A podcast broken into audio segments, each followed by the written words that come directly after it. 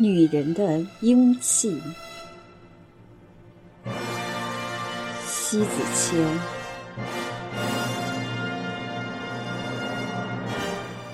初写下“英气”这两个字，就这两字在纸上跃然着的，是有多雄楚，就有多豪迈。像帅将，威风八面；像悍马，纵横天下，英气逼人。那么支撑起的气质，应该是铿锵有力的风骨。从他骨魂里逼仄出的气血，是烈焰一般的热量。不用走太近，也不去细测。就自然燃生出那一分，即是熠熠生辉的领悟来。如果是女人，我想她通常表现而出的，一定飒爽英姿，不让须眉。而这些，也应该是胆识与智慧的嫁接，所能孕育出英伟的果实。女人的世界里，所谓的精致，最不可或缺的是英气。在平常人的身上，即便是用万千的附加品来修饰，都抵不过他从体内自然流露出那一份气场。不需要去解说，光一见礼，就能映入眼帘的微强，英气。才是生活中最是稀缺又昂贵的必需品质。别在胸间，该是多俊俏。女人一旦有了英气，就不容易枯萎，任岁月的荒芜。纵是容颜会凋零，心灵不失蓬勃的朝气。纵使情帆过尽，那帆影仿佛是一阵和煦的春风。抹着眼痕拂过心头，心间都是诱人的风光。对的，我们不去否认，于在人山人海时，在潮起潮落里，当人离去，繁华落幕，当潮平落，枯干乏味的寂寥席卷而来，唯有用英气筑起高墙。那些造作空聊，才望而生畏，不敢前来。英气不需要援护，可以孤立抵挡寒风与凄雨。英气就是在无情岁月里走出来的独立，也是看尽人情冷暖后的坚强。我想，有英气的女人。也一定是编织过不同寻常的故事。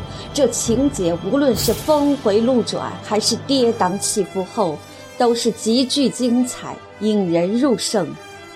关键在于，他更巧妙地把惊心动魄的过往表现得不着痕迹，然后把不平凡的经历来沉淀惊情恶险，再然后，故事的结尾。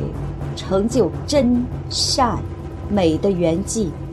以往的岁月再无情，今后英气就在空中风发，飘扬着恰当的伟力，分成出似水的柔情。时间的筛漏，在漫风吹雪里逃去，不是英雄后所留下那颗比普通更硕大的人。而这颗正是经过敲打过、从不碎裂的铮铮铁骨，所能留下的，是不屈服于生活的苦难，不妥协于诱导的折坠。毋庸置疑，英气是许多人用矫情、用造作、用掩饰所取之不来的踏实，取代不了的尊贵。英气。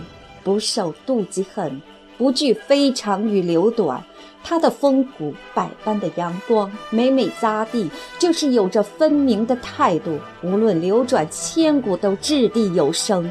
对，是气却又能说话的气魄。他的魂魄里张弛有度，孔武有力，却从不有毕露的锋芒。他是贮存有骨子里，不是表现有色相上。这样的人，人们往往更愿意去欣赏，更喜欢去亲近。这绝对不是用胭脂泪浇成怨来取得谁的供给。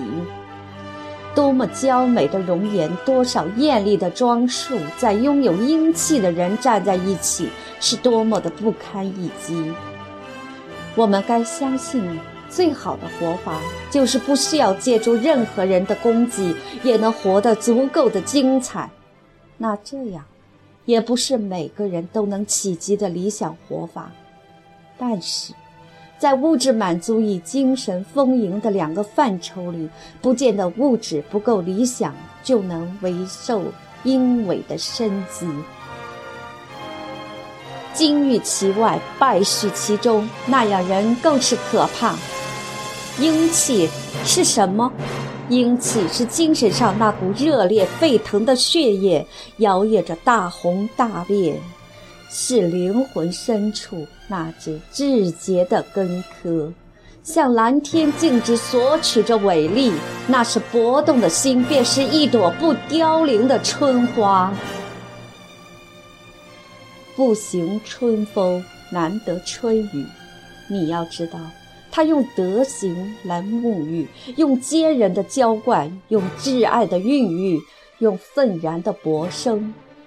他，于这个自然界里是抵得住任何的恶性侵犯，所生长成苍翠欲滴的独秀一枝。一个人的英气萦绕在眉宇间，言行举止都落落大方，与众不同。他呈现出来的不是凌人之气，不是傲娇之态，应该是有态度的生活。实际上，这就是一种至高的格调。不渴望谁的拥簇，不祈求谁的怜悯，处事利落，不扭捏，立身干净，不落俗，生活独立，不奢靡，骨魂阳刚。不屈尊，他走岁月里，不论深浅，无论得失，都是豪气干云，风行天下。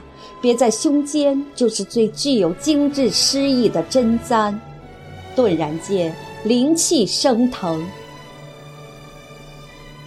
女人最耐人寻味，莫过于在眉宇之间透传的那一股灵动英气。